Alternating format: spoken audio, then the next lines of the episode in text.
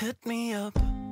我们这期主题互联网粉转黑，这是平台的优势，不是你的优势，是平台带给你的。你跳槽说我的优势，我的优势，你肯定不能说是我全公司的优势。我部门每周五会定为 JK 日，组里的小姐姐都会约好，哎，明天穿 JK 哦，然后就大家就都穿 JK 过去。互联网也有很多优点，又名互联网好就好在好他妈的好。你流动性大可以啊，反正立马你手上活就可以有人来接替你，另一个螺丝就可以顶上。我们一边想要增强自己的不可替代性，来求得职场的安稳或者说是安全感，但是呢，公司又在不断的弱化你的不可替代性。我以为数据是一个很让我有安全感的东西，但没想到它其实就是一个泡沫而已，会有一种幻灭感。放弃互联网的执念之后，发现哦，原来选择还挺多的。对，看来时间管理并不是互联网 教会我，就不是互联网的锅，是我的性格。国企可以慢，但我不能慢。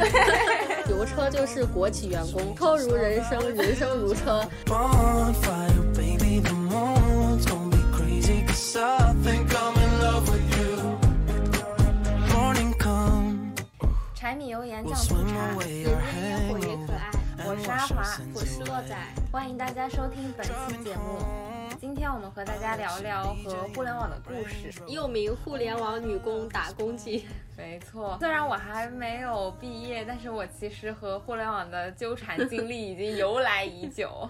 已经是一个互联网老人了。对我最早应该是从一八年的时候开始去互联网公司实习，最开始接触的是一个互联网旅游平台，然后到后来又陆续去了一些视频平台啊，然后。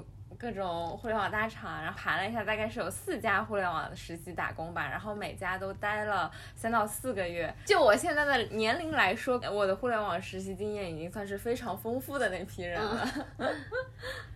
那你呢？我前后待过三家互联网，就略逊于你，但是也有很多要吐槽的。然后我的业务也没有你涉及的那么丰富，可能公司类型不同，但我做的业务都是偏中视频、短视频方面的。嗯，这期就来聊聊互联网公司的奇葩事和互联网人，比如说精神资本家、人均 PUA 大师，然后最后会讲一点互联网微弱的优点，对比一下国企啊、体制啊之类的。对，互联网一直其实也都是大家比较关注的一些社会热点话题的聚集点，所以说就和大家聊一聊互联网的故事。就首先在这儿先插播一句，想要吐槽的点真的是太多了。我们俩上次对这期的稿子是史无前例的顺利。刚刚我们在按摩，然后阿华跟那个按摩师傅聊起互联网的时候，又开始说很多。我想站起来跟他说：“你克制一下自己。对我真的都还没有火力全开，我只是非常皮毛的跟呃按摩师傅稍微吐槽，跟他介绍一下现在互联网的现状而已啦。”可见，对阿华就是那种，就算你捂着他的嘴巴，他也要非常有强烈的表达欲。对我那时候列提纲的时候，讲到互联网的一些缺点，我一二三四五六七八就 根本停不下来。那首先第一趴，洛仔开始。第一趴互联网快逃，主要是聊一些公司的奇葩 PUA。首先，我这儿要分享的是。他面试反复挂人、反复捞的这个事情，嗯就被大家吐槽了很多次。我之前还专门发了微博，大家经常投了某个大厂，然后会让你去面，然后面完之后把你挂掉，然后过不了多久，另外一个部门再把你捞回来，再让你面试，就是这样反复挂人、反复捞。对对对，像我之前投秋招的时候也是某鹅，就是因为他第一轮都是要群面嘛，嗯就不停的啊来群面哦，然后面完之后又挂了，然后再捞起来再去群面，就我感觉自己就是一个群面工具人。对，还有一个人他也很夸张，是某节通知他说你二面了，他正在午休给他打电话说你等会儿要在二面，就在十分钟之后，然后我最讨厌这种通知，什么你今天现在有时间面试，嗯我就觉得你作为一个大企业，你都不懂提前 book 人家的日程吗？这种 这种素养都没有。对，感觉还挺不尊重人的。然后他就在群里面跟大家吐槽，吐槽完之后，大家就说：“哎，给面试就行，赶紧洗个脸去准备吧。哎，这这很卑微，大家都是卑微求职者，明知道他在坑自己，但是也还是舔着脸去了。对，另外一个朋友应该也是某鹅吧，他被挂掉之后，有别的部门捞了他，然后面试官上来就就表明态度说。我们捞你面试是因为你之前在某某公司实习过，想了解某某业务啊。就这么直白的探查敌情吗？，对，哦，他说，哎，我现在在酒店部门。他，哦，那你在这个部门，那你就聊一聊你们酒店部门的某某情况吧。啊，就给你面试机会，也只是想要从你这儿获取什么信息而已。对对对对对对，我之前有个朋友也是，他在某捷实习，然后他想去。某站，然后某站的他的面试，他的那个 mentor 就不停的在问他，哎，你们部门在做些什么呀？哦，那这个是什么什么？就不停的在、嗯 在挖某节的一些信息，你知道吗？就很无语。刚刚讲的是他在面试流程啊，或者是时间上面不尊重你的事情，嗯，然后还有一些更过分的，就是在面试的过程中语言就很冒犯。啊，还有这种，对，之前某里就经常爆出一些职场性骚扰之类的案例吧。嗯然后更夸张的是，之前朋友吐槽说他女朋友面试某里的时候，也是在临时通知，他当时还在酒店里面，然后就草草的收拾了一下，把电脑放在床上，然后蹲在地上去面试。然后面试官就说：“你现在上面穿的光鲜亮丽，下面是不是只穿了条内裤？”啊！就在面试的时候就这么讲。天哪，那好过分啊！我再听一遍都还是会被 shock 到，你知道吗？除了在面试的这个过程中，公司会莫名的 PUA 你之外，就是你入职之后，他会因为他在面试的时候很严格，可能筛选了一批已经学历很好、工作经历很好的人了，但是你入职之后还是难免要被 PUA 你的学历。因为我之前关于前面的事情发了一个好长的微博吐槽，然后吐槽完之后，有一个人转发了我的微博，然后他说他有一次提出了一个想法，然后领导想要反驳他的想法，说不好，但也没有直接说，而是说我们这个大楼里面有很多高学历的人，实习生都是清北的，隔壁组也都是复旦的，这么多聪明的脑袋，你想过的这些，别人也都想过，就是那请问他想说点啥呢？就是你觉得我方案不行，你就直接说啊，你干嘛拿学历来说事儿呢？这些用人单位真的很奇怪，就是他在筛简历的时候，他说，嗯，我要高学历，我要北呃清北复交什么的，嗯啊，结果你真的去了之后，他又用他本来选你的理由在 diss 你，你看他的标准很高，但是其实你去了做的内容也就还好，对对对让我觉得搞这么卷，也就是在浪费资源而已。是的。说到学历这个事情，我们之前不是在互联网实习的时候也看到很多那种国内外高校回来的大神，嗯，他就也是挤破了脑袋想进互联网。清北复交已经算常见的了，什么什么嗯国外呃哈佛、剑桥、常青藤那种大佬也都要 去互联网，我就很纳闷，我说这些这么会学习的人为什么不继续搞研究啊？说什么我觉得做什么发明创造来类造福人类啊？你去造福这个企业家干什么？就是而且这种岗位你进去了之后，其实真的也就嗖嗖啦。而不是在互联网的岗位上面消磨自己。对啊，我之之前那个朋友说，他组里面有个同事是哥大的，嗯然后他们觉得哥大应该就是学历天花板了吧，结果春招又去了一个哈佛的，哎就大家还挺震惊的。对 你春招这么卷就算了，一些很水的实习也很卷。我之前第一份实习是当时疫情没有办法到线下，我就在网上找线上的实习信息嘛。嗯当时面了某节的一个中视频平台，嗯因为我当时是出于打发时间啊，然后实在没办法去选了这个岗位。后来开那个会做自我介绍的时候，发现这么水的实习，其他人也都是一些很顶级的九八五本海外硕。我觉得啊，这么水的职位可以，但没必要吧。就真的卷，真的卷，唉。那讲完互联网公司的一些奇葩，好像人人都被 PUA 了一样。互联网公司的人也有很多让我们不得不吐槽的臭毛病，他们喜欢不说人话。互联网黑话嘛，第一部分就是不说人话。嗯，感觉在互联网场不懂黑话，你根本都没有办法跟上整个大部门的节奏。我先提问你一下，这些各种黑话或者说词语里面，你最讨厌的是什么词语啊？我其实没有很讨厌黑话，嗯，我觉得黑话本身它是有存在的价值的，但是他但用的是太频繁了。对的，但是嗯，我会比较喜欢 push 什么拉齐对齐，我觉得这种是确实是很有必要的。嗯，嗯，它其实就和我们做那种党建报告的时候，你去需要切换成党的系统的那套话术一样。它在互联网厂里面有这个系统的话术，我觉得 OK。但是它为什么会现在变得贬义化？是因为它通过一些很浮夸的词藻，其实干的都是外。金玉其外，败絮其对中。对对对，就是包装的很精美，但其实那里啥都没有，就是空对空的感觉。造成这种的效果的话，反而会觉得啊，黑化好像没有起到什么实际的作用。我其实最讨厌的是两个很常见的词：互联网思维或者说产品思维。是黑话里也最空的词。对，但我现在每天日常里面都能听到，本来这个词没有什么问题啊，但是用的有点太多，很多事情它根本就不配说。然后人家还说要用产品思维去做一个播客，你觉得有道理吗？我觉得有道理呀、我还经常被我一些不在互联网公司工作过的朋友 diss 说我没有互联网思维。我说啊，那我这么多年我在干嘛呢？然后他们就经常拿出各种一套一套来反驳我，说什么什么你懂不懂产品？产品应该是怎么怎么样的，然后来 diss 我。没有想到在场外的人也这么喜欢研究黑化吗？我不能理解。然后大家还经常说的一个词语叫做复盘，嗯，然后意思就是呃，其实我也挺爱的。继续。就是像复盘这个词语也进入你的日常生活。我之前有个朋友，他很搞笑，他说他 leader 经常告诉他，你的项目结束并不是真正的结束，只有你复盘完成这个事情才是真的完结。嗯，说的很有道理，对不对关键是他把这个复盘用到了他的每一段恋情里面。就是他活学活用。对他每一段恋情结束之后，他也要复盘一次，从他们认识到某个转折点，然后再到什么爆发之类的，或者是甚至到他发的某一条朋友圈，我是发的自己自拍，还是发的真情实感的长文字，他都会复盘。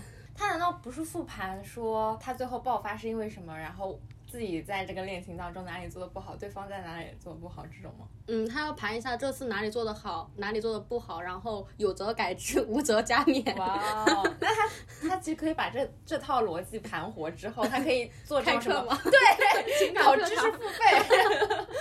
你互联网思维有了。然后这些是一些常规的吧，就是还有其他一些颗粒度啊、底层逻辑啊，这就更懒得说了。嗯，像你刚刚说，你朋友用复盘去总结恋爱是一个方面。像我其实，在平时生活当中遇到什么想要催一下的地方，我就都会说 push 一下。像我之前和我男朋友就是在暧昧阶段的时候，我很心急嘛，我想他怎么还不跟我确定关系？然后我跟你们说的时候，我就忍不住 忍不住说，哎，我去 push 一下 就是你当时说的时候，我都惊呆了。我说啊，这都可以。像他肯定就听不懂，因为他从来没有接触过互联网，嗯就这种都是要跟行内的人说，你知道吗？才能 get 到这个词的精髓。嗯，还有我们上次一起吃饭，嗯呃，是因为是一家连锁店，我们就直接把店跟那个地址发给他。然后那个朋友他来的比较晚，说差点走错，还好我 check 了一下，非常无语。但，像这种其实都相当于是比较轻量级的词了，嗯，对吧？就没有那个什么颗粒度什么那么的味儿冲。嗯你平时生活中谁来跟我谈颗粒度，我可能觉得你脑子有病啊。我们之前实习的时候，就大家每个人有一个类似于个人空间之类的地方，你就放自己的文件夹，每个人都能看到嘛。对我当时看到一个文件夹叫做名词解释，对，你还分享给我们，我学到很多。有的有的知识都有的名词都是快要离职了才知道，哦，精准解释了一下。估计他也是有太多刚入职，太多词语不清楚了吧？对，造福全人类，好吗？对，让我还觉得很意外的是，它这个文件名就叫做。名词解释就好清新，好直接。我在想，如果其他人搞一个这样的词语的话，他估计会说一个什么？他的文档名字可能叫“知识索引”。黑化词汇库之类的，就一定不能很简洁的讲出来，一定要至少要转两个弯才他就有一。种用那种一本正经的研究一门语言的那个逻辑，再去做名，再去就是做这种黑化的整理。嗯，因为我们小学至少大家都上过小学，小学时候的 名词解释，至少大家都上过小学。因为名词解释这个词。它门槛很低，人人都能理解。对，就而且你在接触一门新的语言的时候，最开始就是从它的一个个名词的嗯定义去接触它嘛，就很像那种什么互联网入场的入门教材那种感觉。讲完不说人话之类之外，我们再讲一下互联网人人人都是 PUA 大师和这些精神资本家们。哎，刚刚不是有提到吗？那你觉得这部分的区别在哪里呢？刚刚更多的是在讲公司去 PUA 我们员工，但是这一趴呢，就是大家在被资本家 PUA 的同时，自己也在 PUA 别人，就有种我们之间出了一个叛徒的感觉，但每个人都在互相 PUA。哦，这种就比较扎心，就明明应该是一个战壕里的战友，结果啊他 他被洗脑了。对，之前有一个 B 站的 UP 主传了一个视频，讲的就是他在某鹅工作的时候被 PUA，、然后最后被劝退的事情。对对对一个应届生。对，好像就是和你一届的，就刚入职没多久，你对吧？你突然吓我一跳，突然说跟我一起，然后我有点瑟瑟发抖。我是想说，就是我们同龄人。嗯嗯嗯。对他当时视频内容就讲了。嗯，他作为一个应届生，很优秀，拿到很多 offer，然后结果被自己的上司 PUA，然后被劝退的事情。我们看到这个视频的第一反应不是应该觉得啊，他领导怎么这么烦，好好吓人。嗯，结果弹幕里面很多人在吐槽这个女生，还有评论区说，明明就是你自己玻璃心啊，可能自己能力很差，然后不行玻璃心来发这个视频。啊天呐！因为我看这个视频的时候，我觉得他拿到这么多 offer，我就默认他已经很优秀了。对啊，那领导还劝退他，那就证明是可能领导内部有什么其他的原因啊。对，而且他在阐述他领导跟他的交流过程当中，那个领导他确实是一个非常有强烈 PUA 色彩的一个人，我就完全没有想到，竟然还有评论会去帮着领导说话，就对就离谱。你没经历过，你就不要 就不要随便榨取别人。对，刚离开学校进职场，你能扛得住这样的一个领导，天天在否定你的能力，否定你的职业发展吗？我觉得这些人都是站着说话不腰疼。对，而且他被劝退也不是因为他能力差，所以劝退他。那些评论的人的逻辑就好像，为什么别人在校园暴力，你为什么不去暴力别人呢？对对对，就很像之前什么女生夜跑，然后被性侵，就人家就说，哎，晚上路上女性这么多，怎么人家不性侵别人去性侵你呢？你你自身你要反思你自身的问题，这种就很奇怪。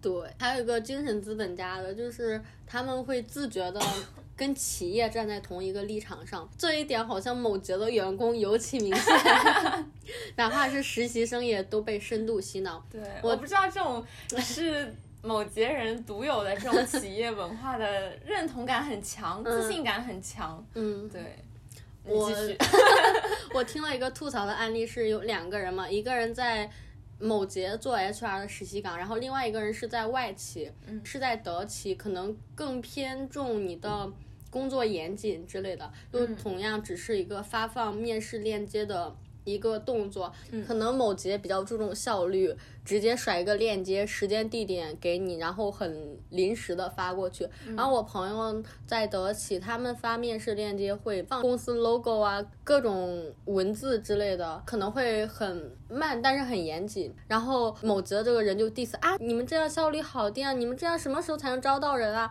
你看我们字节。嗯，我们我们自己 啊，你看我们某节怎么怎么样，我就觉得呃大可不必吧，因为大家只是工作习惯不同，然后你们公司的文化不同而已。可能你们追求效率，别人追求严谨啊。说的好像某节就是你们家开的一样，人家领导都没嫌他慢了，你急啥呀？莫名你个编外人员。Drink champagne while holed up in a room. Darling, I've been working all week. I've got so much on my plate, always saying pour me. Although my boss is an a-hole, that's when you call me. Said you've been making a plan to hit the road with me. I'll pick you up after. 后面还有一些我们所不理解的人和事，就集中放在一起讲。首先就是它的时间计算方法真的是精，哎，我发现我们就是拆这么多不同的类型，其实就是吐槽吐槽吐槽。没有了，后面会有一些微弱的夸赞环节。这一期就是前面的吐槽和最后的一个挽回，就 看样子我们好像把它包装的什么，但其实大家的内核是一样的。嗯，第一个是时间计算方法，嗯，他们对于时间真的好严谨。我之前去某团实习的时候，他们应该是九点半开始上班，我提前去了。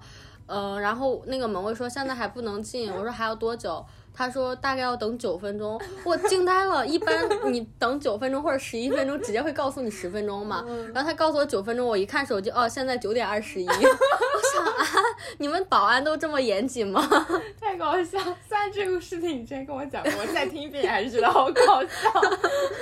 还有一个是他们会定期去盘一下你手上的事情以及每一项事项所要花费的时间。嗯，比如之前我的那个 leader 他来问我。我具体讲一个事情吧，就是比如说我要给几批用户发私信，他就直接问你给这一批用户从后台发私信大概要多久？我说大概八到十分钟吧。他说 OK，那就按八分钟来算。他说首先先把你的十分钟给抹掉。对，然后他又问我，嗯，大概有几批用户呢？我说可能。七八批吧，他按那按七批来 来算，那就是七乘八等于五十六，那我就给你按五十分钟来算。我靠，他真的好会。对，那我我就在四舍五入的人，他会舍了。那那我就是一点点那个休息的时间都没有了。对，他就默认你每一分每一秒都在干那个活儿。对。我之前跟朋友吐槽其他事情的时候，有简单的带过这个背景，我没有在吐槽这个事情，就很多互联网公司都是这样计算你的时间的嘛。然后我当时只是陈述，然后我朋友说啊，你们是这样统计时间的吗？然后我 说啊，有什么问题吗？我觉得这是一件很客观、很直白的衡量方式，但其实对于非互联网的人来看，它是。很窒息的一个事情，在互联网体系当中，它可能把每个项目它都量化的很清清楚楚，就包括它的什么 KPI、OK 啊什么的，就是整个呃项目它的数字要求是多少，然后拆分到每个人头上你需要达到的数字要求是多少，它是把每一个工作都是落到具体的数字上去。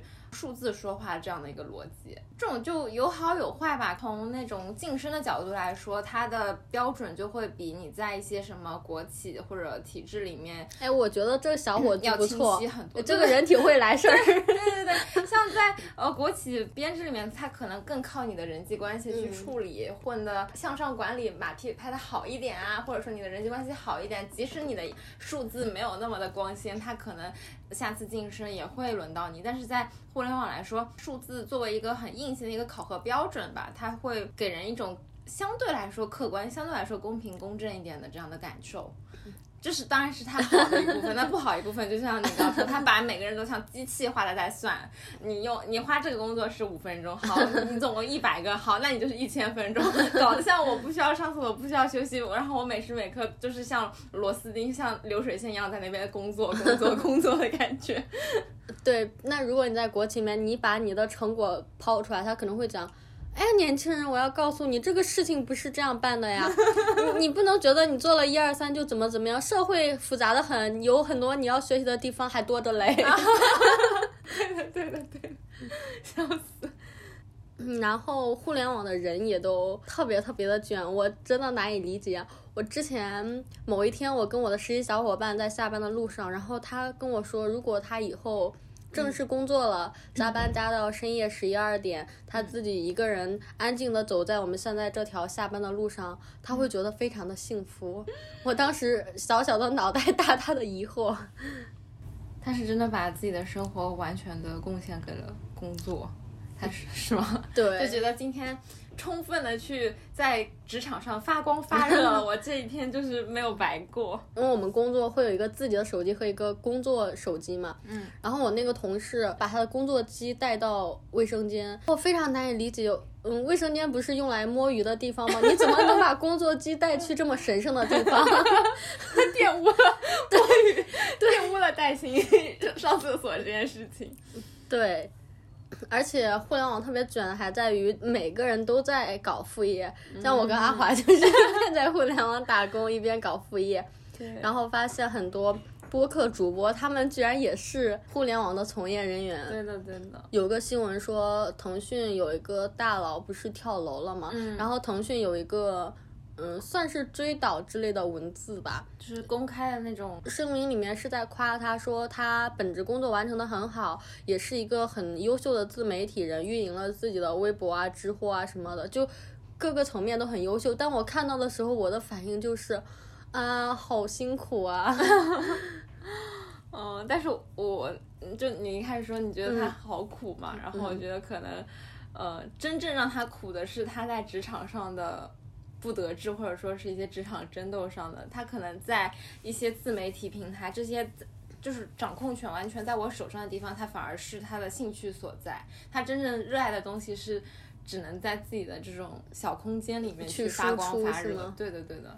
我当时以为他是要搞这种各种副业，为了对抗风险，因为互联网确实，嗯，危机太多了吧。对，但你当时告诉我说，他这种对层次对对对对，换到他的这个阶层，可能呃物质上的风险也不是很很大了。可能是我格局小了吧，我就站在底层打工人的那个思路，我就觉得他是在对抗风险。嗯，但是我感觉可能也从侧面反映出这种互联网看似很开放包容，但其实很多人他的精神需求、精神内核是没有办法在职场里面得到满足的，所以就嗯只能去开一个自己的小频道、小空间去输出、去表达这样。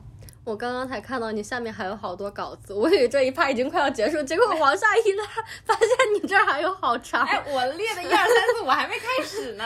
到了现在开始你的演讲，就是除了前面说到一些嗯黑化呀、卷啊这种，然后嗯还有的话就是前阵子很热的一个互联网的话题，就是九九六。取消大小周。对对对对，像互联网它的上班作息其实就是一个很典型的晚上班晚下班的这样的一个规律吧。然后像之前取消大小周，某节取消的时候，他们公司里面竟然还有人反对，我就非常的费解，就是他们会觉得。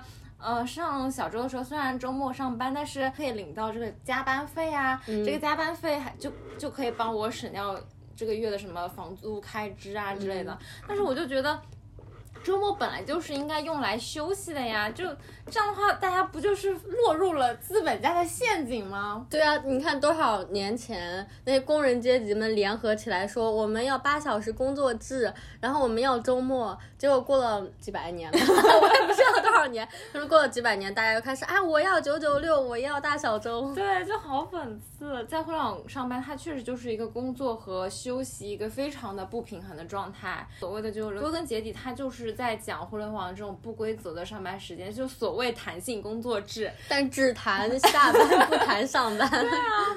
我之前实习的时候，最可怕的时候还有经历过十一、我十一的我可以在。你这儿前面插一句，嗯我之前辅导员问我什么工作，然后就互联网，然后他说啊九九六吗？我当时很自豪说我们不是九九六，我们是九九五，因为我们没有大小周，工作五天其实很正常，但是我都觉得哇，我们公司好好啊。对啊，其实都是应该做的，但是大家反而觉得是福报了。对，之前实习的时候，就还有体验过十一十一的这种上班时间。啊，那十一点下班，那你再到家就很晚了呀。对的对的，就我妈都已经惊了，就我妈都打电话过来了，你知道吗？你妈打电话过来，你说谢瑶人在公司还没打班，我就特别的尴尬。像这种上班时间，你其实回家到家之后，你就只能洗洗睡了，你就完全没有自己的休息时间，我已经很久没有见过傍晚的天空了。因为最近在过冬。夏天的时候也很少见到，是吗？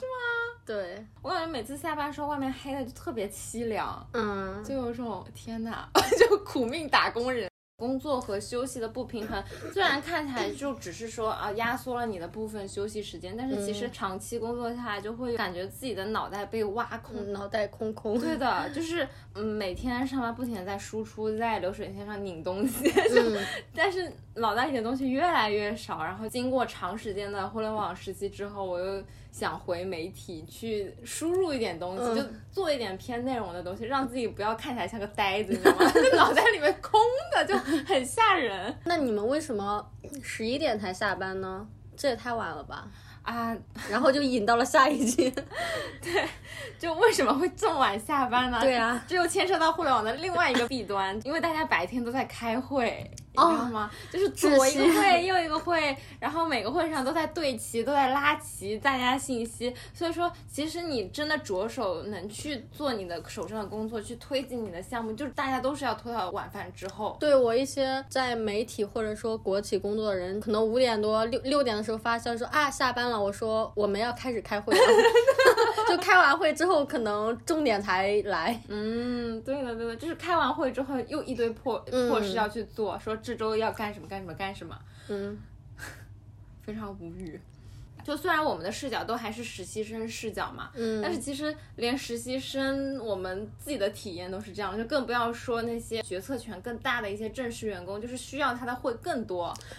而且每次开会之前都很烦，你这个事情明明很复杂，但是你还要把它很简化的去跟别人去对接。嗯，就每次会前准备那个会议文档，我都觉得脑壳疼。去给那个领导汇报的时候说，哎，我们做了一个试点或者试验，我选了五个头部达人，或者说我选了五个城市。嗯，那领导就会问，为什么是五个呢？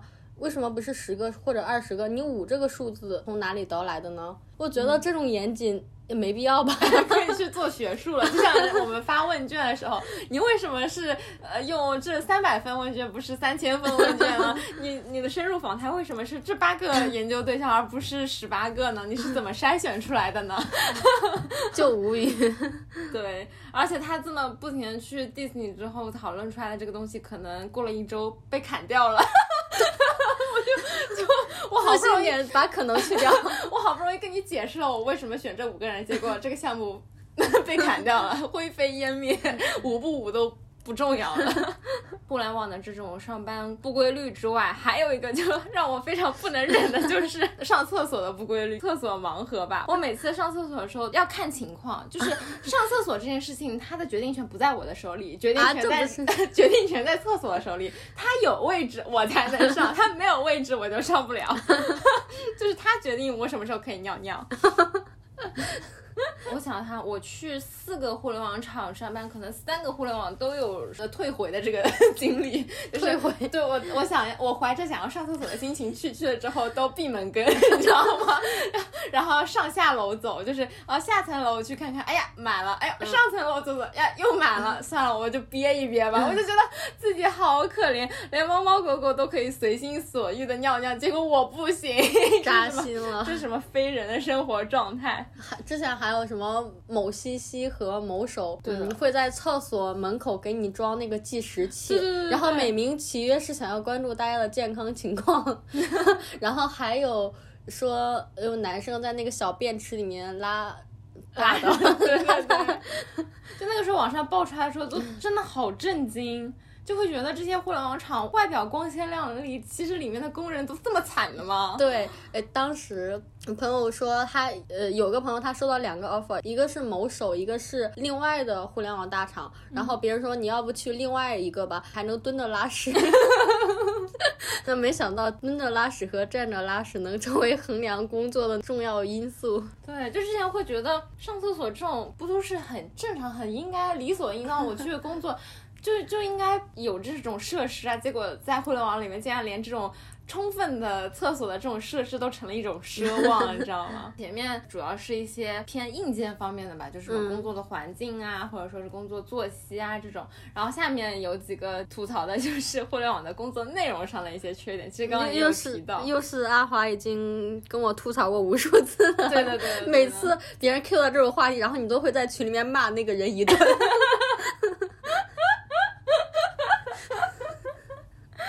那既然先说到他，那我就先 我就先 diss 这个点好了。就是我们刚刚也有说到，就是在互联网里面，你的工作项目的迭代实在是太快了。对，就速度之快，我是一个性子很急的人，我都惊了。我就说有必要吗？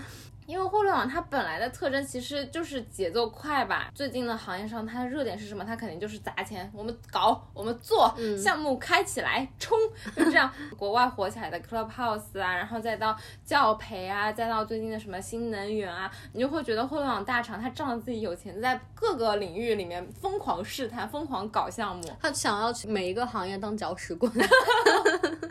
对，但是就这种就会觉得你的项目的起都是非常仓促的。嗯，最近火什么咱们就做，从公司决策层面，他可能也不知道这个项目会不会有未来。嗯，他就觉得啊，那先搞起来吧。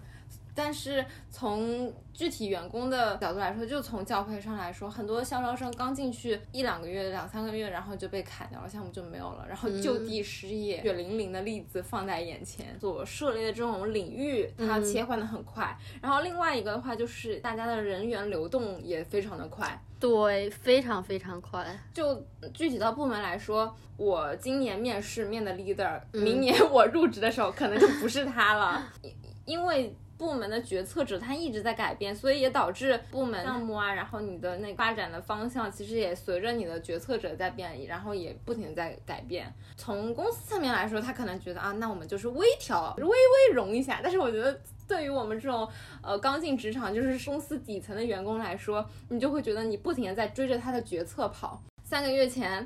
说啊，我们现在的目标是什么什么什么，然后大家好不容易通过各种文档堆起来，我们把这个项目开起来了。结果三个月之后说我们方向又变了，然后这个项目先停一停啊，然后我们再另起一个项目，然后三个月之后它又要变，我就真的会觉得。就对我来说会有一种幻灭感吧，就会觉得我自己好不容易做出来的这个成果和项目得不到价值上的肯定，就给我一种白忙活的感觉。对，而且三个月都还算久的了，很多他们做的新的尝试，可能刚试了一个月，甚至一个月都不到，然后说不行，那我们就。马上收手，就说好听点叫做及时止损。那其实他们根本就不愿意付出长一点点的耐心去等待它的结果。对对对。我之前参与了某个项目吧，普通员工啊、中层甚至高层的领导也都一直在变。像我们当时才实习了三个月左右吧，我离职的时候发现我那些对接的人们也都离开了。对对对对。然后当时我们的。算是 leader 的 leader，他跳槽了，然后 leader 也跳槽了。对。然后当时发现我们跟某团的王鑫中间其实只差了两级，很快就离开，的 leader 全部都跳槽了。嗯，非常的 对神奇。对，我们那时候很搞笑，是我们一个实习伙伴，然后他提离职的时候，本来是只需要我们的上一级领导嗯去审批，结果因为上一级领导和上上级领导都走了，所以说他莫名的需要我们这个部门的。老大 对来审批一个实习生的离职，就特别搞笑，既搞笑又尴尬。对他还要发那个私信去 push 他，哎，我的那个离职审批你来批一下。因为这种老大又很忙，他根本就 care 不到这种细节的工作。对，大家其实，在互联网公司都习惯了离别吧，算是要锻炼一颗强心脏的感觉。嗯。像我现在在新公司三个月，然后就走了三个人了。我们可能每个月聚餐一次，然后聚餐一次就离别一个人，反正就一直都有离别。对，啊对，就是以前会觉得人生充满了离别是一件很有哲理的话，现在觉得互联网让我切实的体味到了 人生充满了离别。对的，然后这一点的话，我想到就是我刚刚想讲的另外一个方面，对于企业来说，你下面。员工虽然说是流动性很大嘛，嗯，但是它会降低你每个员工的不可替代性。你流动性大可以啊，反正你一走，我立马你手上活就可以有人来接替你。从领导侧来说，这种决策应该是合理的，而且我觉得他们甚至是想要追求这一点，把一项工作本来是一个人可以完成，但是你全压在一个人身上的话，那你不就离不开他了吗？嗯，所以他就。他就说不行，我们要降低每个员工的不可替代性，然后呃一个人完成一件事情，然后把它拆分成十个人去做，那落到十个人每个人头上的事情其实就很小嘛。那这样的话，当中某一个螺丝走了就没有关系啊，就旁边的螺丝可以替代，或者说 立马另一个螺丝就可以顶上。而且大家有各种各样的共享文档，然后你每个事情都要同步给所有人。这样的话，即便你走了，只要文档还在，那么就还都 OK。对的，对的。一进公司，先去阅读上一个实习生他留下来的交接 文档，然后自己走的时候也要留下一份完整的交接文档，交接给下面。然后里面清晰的写了一下你每份工作他的对接人是谁。对对对对对，这个事情我觉得从管理层、公司领导层来说可能是 make sense 的，但是对于我们来说，我们其实都很想提高自己在职场上的不可替代性，但是这一点又恰恰和企业的管理者他是矛盾的。我们一边想要增强自己的不可替代性，来求得职场的安稳或者说是安全感，嗯，但是呢，公司又在不断的弱化你的不可替代性，然后以以保证他的事情不会全部绕着你转，嗯，就这种还挺矛盾的。其实，特别对于，嗯，我们现在这个阶段刚毕业的小白来说。进入公司之后，我可能对于整个公司的工作只是一个很局部的切入口，我只承担了工作当当中的一个部分，那我的视角其实也是非常的局限的，就是整了一块大饼，我可能只负责当中很细小一部分，那我可能接触到也就只有很小局部的一部分，那这样的话我就根本没有办法有一个嗯整体的或者说是全局观或者说是这种长远的视野吧，你觉得呢？我觉得你说的对。工作价值感其实也是基于我们前面谈的这些，包括你的手上的项目迭代很快啊，然后也包括你会觉得自己也没有什么不可替代，就随便招个人来也可以把自己给换掉。那我会觉得我在这个岗位上，我的工作的价值感从何而来呢？我怎么去获得我对这个工作的满意度呢？之前为什么很想去互联网？其实我比较喜欢做内容嘛。嗯，那你内容的话，其实是很吃这种平台流量的嘛。那我会觉得啊，那我们到这种头部的平台上去做内容、做活动，分分钟就可以搞一个什么几百万播放、几千万播放。那这样的话就会有充足的曝光。那我参与到其中去，呃，领导一个类型的内容的。流行啊，或者创造一种活动模式啊，可以让更多人看到。那这样的话，效果好的话，可能甚至会引发，比如说美食垂类的一个内容的效仿啊，或者说是呃情感垂类的一些内容的呃新的类型啊，就这种内容生态。对对对对对对，就参与到这个平台的内容生态的建构当中，你会觉得，哎，这个是我可以来呃解释说，嗯，去支撑我的工作价值感。但是现在，就一开始我是能够自洽的，你知道吗？这套逻辑我可以，我可以很笃定，我说，嗯，我做的这份工作虽然说它琐碎点，虽然说它不让我尿尿，虽然说它要我 要我晚归，但是我觉得这一套我我能够承受。但是现在问题就是它。在互联网上，这种内容和活动，它的不断推陈出新，导致我的项目或者说我在用心做的东西，在不断的被迭代，在不断的更换，都很泡沫感，你知道吗？就我觉得我精心去孵化的一个内容，我精心去策划一个活动，其实也就搞那么一两个月，然后可能三个月之后，因为它节奏很快嘛，就又。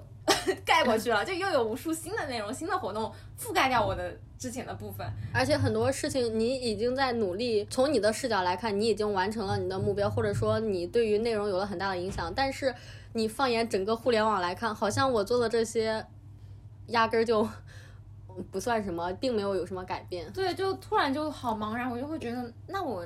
做的这些东西真的有意义吗？就是什么呃十十一点还在那边搭 活动页，然后在那边分析什么呃选题的热点，去沟通你这个选题拍什么好。假如说只是为了这一周、两周，甚至就是这么短短一个时间的一个热度的话，有意义吗？我就会对，而且它的数据也很虚。我以前会觉得我做了某个成果之后，我看着它的播放量或者说参与的用户数。我会觉得数据让我很有安全感，嗯，但是它基于互联网，其实反而也很虚。比如之前在做一个，也是一个美食探店的活动吧，他们当时选的城市是成都和西安，结果刚好成都爆发了疫情，那你一切数据就都凉了呀。就我以为数据是一个很让我有安全感的东西，但没想到它其实就是一个泡沫而已。一场疫情来了，你整个的所有核心就都没了。嗯，对的。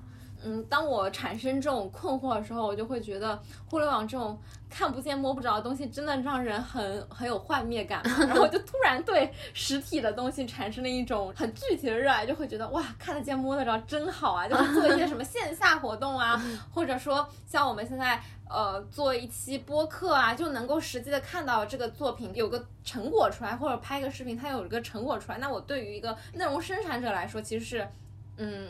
这种成就感是很切实的，能够体会到的。但是，假如说是我们之前的实习经验就偏运营项的话，就会觉得。哇，东西又不是我做的，就是人家的成就感是来源于内容创作的快乐嘛。然后你的活动可能有几百万的浏览量，那又怎么样呢？对对对，像我们之前我们部门里面人，他只是一个 在职的运营人员，他在去晋升的时候，老大就就问他，我们从数据上来看，你怎么去证明这个数据的增长是因为你的 运营而增长了呢？哇，这就好玄学啊！对，就是。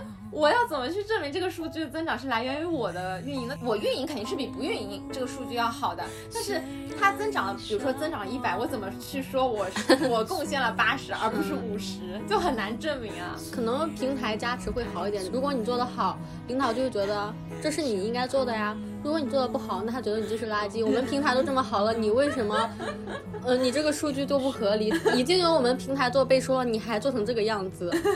对，这些困惑可能也是因为，因为我们的一些观点还是基于我们的实习经验嘛，然后。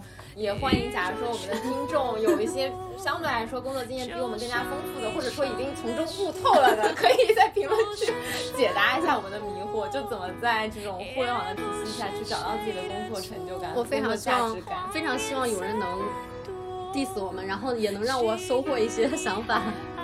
对，就我们现在可能还是在小白的迷茫期。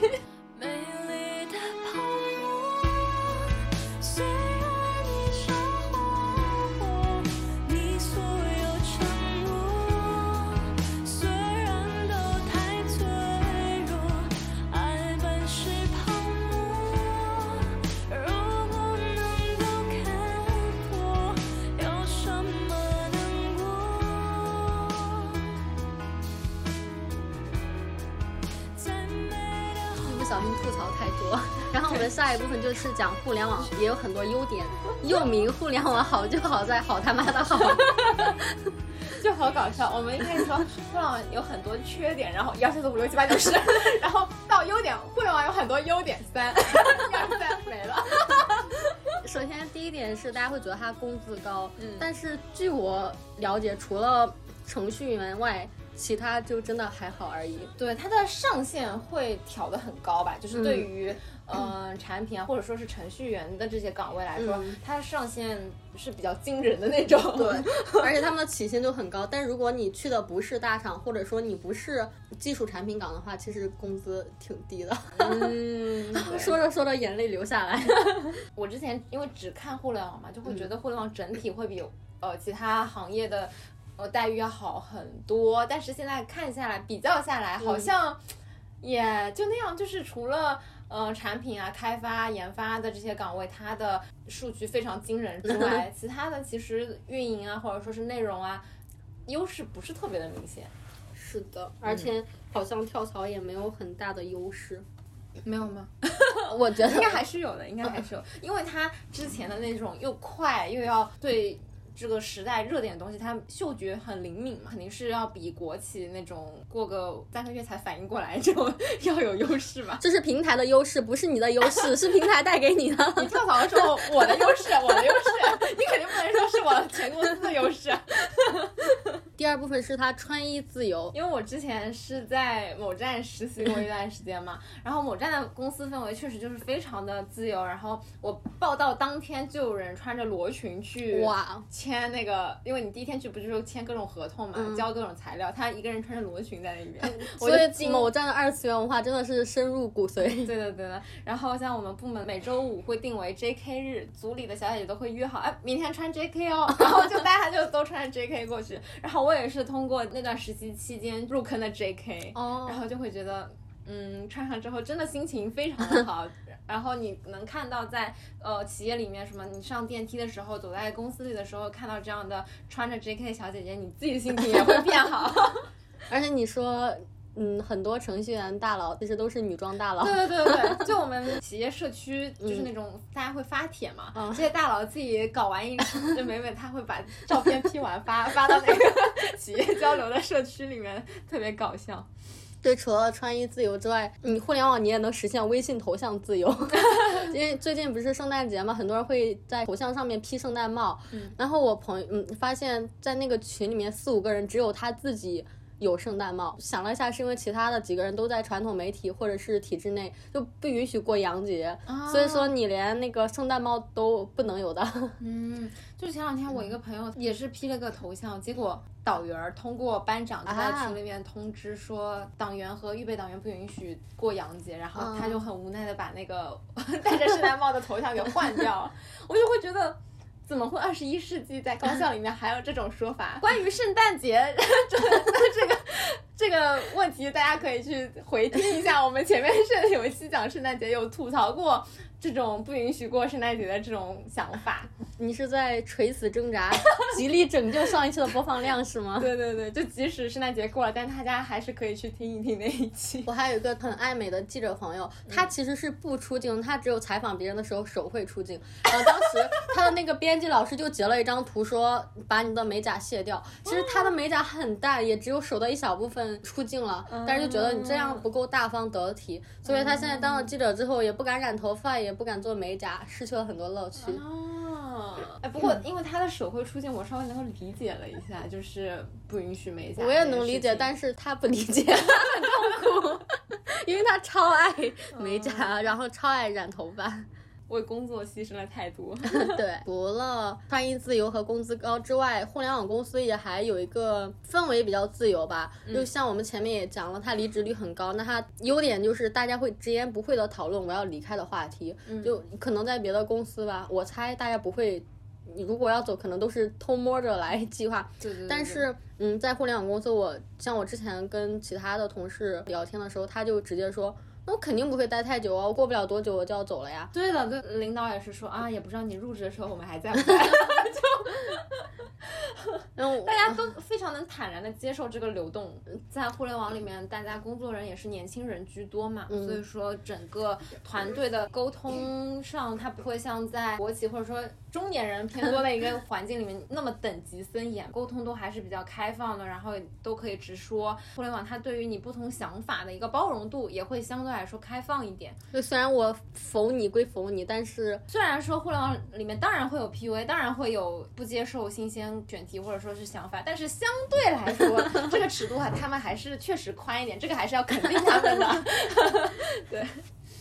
另外一个的话，在互联网工作的一个优点就是它的流程化，就是流程化。刚刚虽然也 diss 它了，但是它也有它的好处哈。我每次到一些什么需要走流程的那种系统化的东西，它都过很快。就是每个流水线上的螺丝，大家都有在认真工作，大家 随时待命，随时等着被 Q。对对对，都已经很训练有素了，就进度会很快。然后因为我性格比较急嘛，我就会觉得啊很快就可以，不会不会拖很久。但我后来不是有一阵就去传统媒体待了一阵，我就会觉得。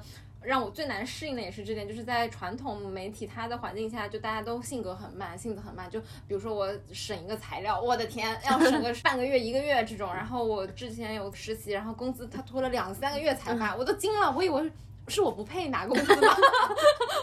我以为他要赖账了，结果原来是啊，就是卡在各种什么问题上。然后大家发现他卡在那边，也都不会急着去解决，就是节奏很慢嘛。那你刚刚说。你材料可能要搞半个月，在互联网公司的话，半个月你这个项目都已经开始并被 开始并被砍掉，已经结束了。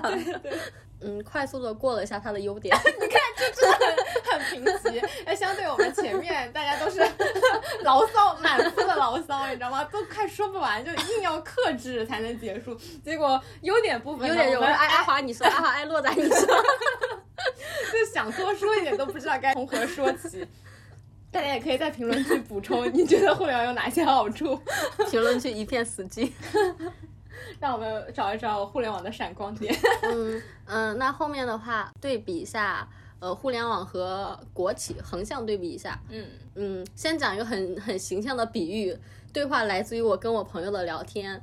就我朋友在考虑买车的事情，他说我现在有点心动电动车了。嗯，他说因为觉得油价太贵了，又费油又费钱。电车的话，你充电就好。嗯，然后我说，可是你电车要一直处在充电的焦虑中，就像是私企一样，如履薄冰。你总担心什么时候突然就没电了突然就哎，你岗位没了。然后，然后我朋友说，那油车就是国企员工，你没有了充电的焦虑，但是你没钱加油。然后我 对，然后我说，可是你油车你可以搞顺风车，然后可以挣外快，不会担心没电啊。就算是国企，你虽然工资不是很高，但是你工作清闲，还能搞搞副业啊。然后总结就是，车如人生，人生如车，底层逻辑都是差不多的。绝了！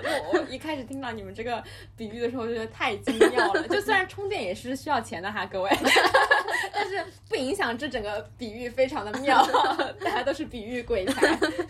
每个人对互联网和国企的一些态度都非常的微妙。首先是一个典型代表，我们的阿华同学，我又是真香时刻，怎么回事？我一开始对国企就是非常的嗤之以鼻，我就觉得国企节奏又慢，然后更新的又慢，都做不了什么有意思的、很创新的东西，感觉去就是躺平。然后我一开始就会觉得，我一定不会去国企。我当时的心中的就业排序就是什么互联网啊。呃，媒体呀、或者说是外企啊，就即使是一些小的公关公司也 OK，、但是肯定不是国企体制公务员，就完全不考虑这些。我不知道是不是因为我接触了互联网太久了，我就有点对它失去信心了，你知道，已经被折磨的心累了。然后也是因为刚刚我们提到对于工作价值感的一些困惑啊、迷茫啊，我就觉得，哎。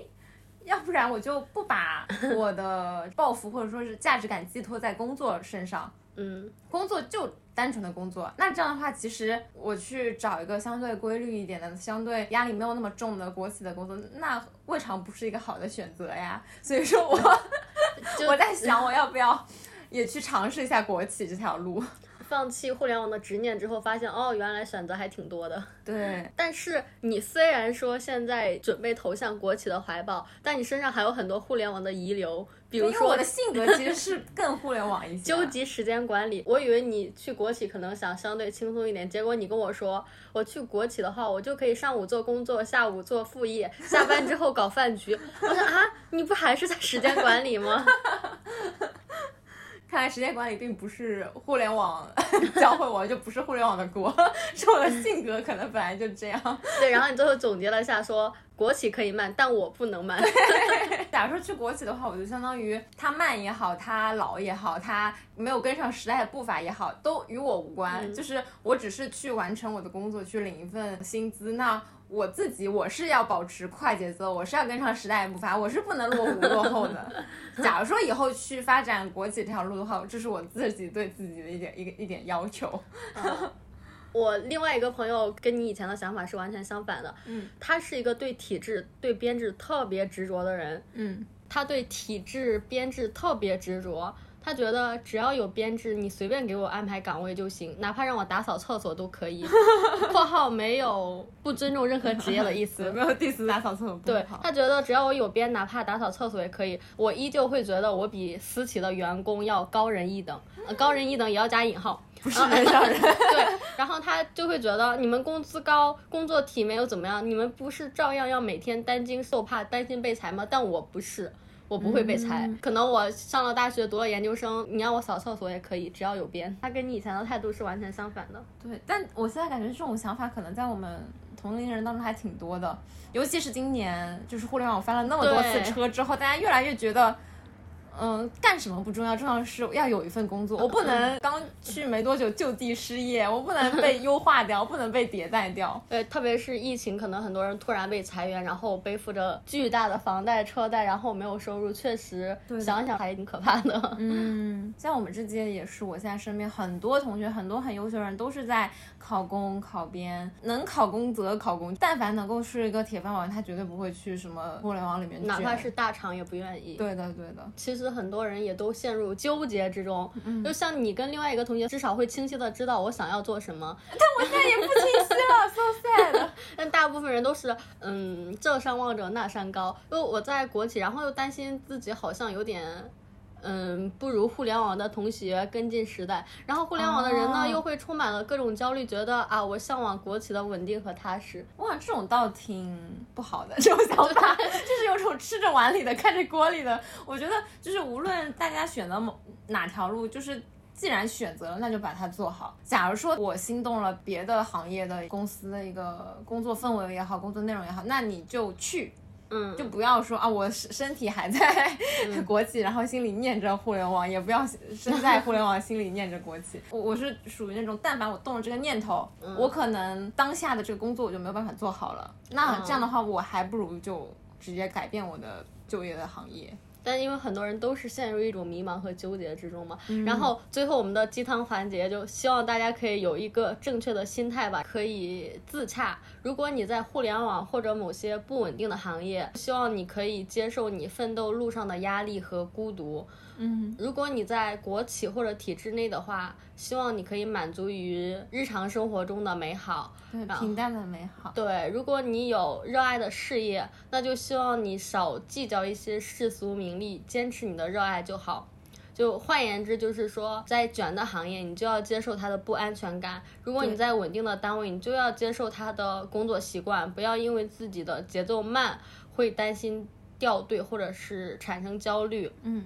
所以，总而言之，就是你接受并享受自己的选择就好，这样就可以坦然面对自己的这条道路吧。对的，也不是说大家选了之后我不去折腾，我好像就不求上进，但其实也不是啊。我感觉每个行业都像围城吧，就是在里面的人想出去，外面的人又挤破了头想进城里来，还是珍惜自己所拥有的吧。嗯，没有一份工作是完美的，真的是。之前找工作的朋友他也跟我说，你就慢慢折腾吧，反正没有一个工作是完美的。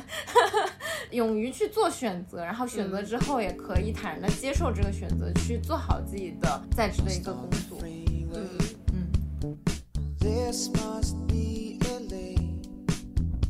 欢迎大家在小宇宙、喜马拉雅、苹果播客、荔枝、蜻蜓、网易云、QQ 音乐、微信听书小程序。等泛用型播客平台订阅《人间烟火也可爱》，有任何建议或者选题也都欢迎投稿给我们，可以添加微信可爱 FM 幺幺幺七，或者发送邮件到邮箱《人间烟火也可爱》的首字母小写幺幺幺七 s 幺二六点 com。那我们这期就到这里结束啦，拜拜，下期再见，拜拜。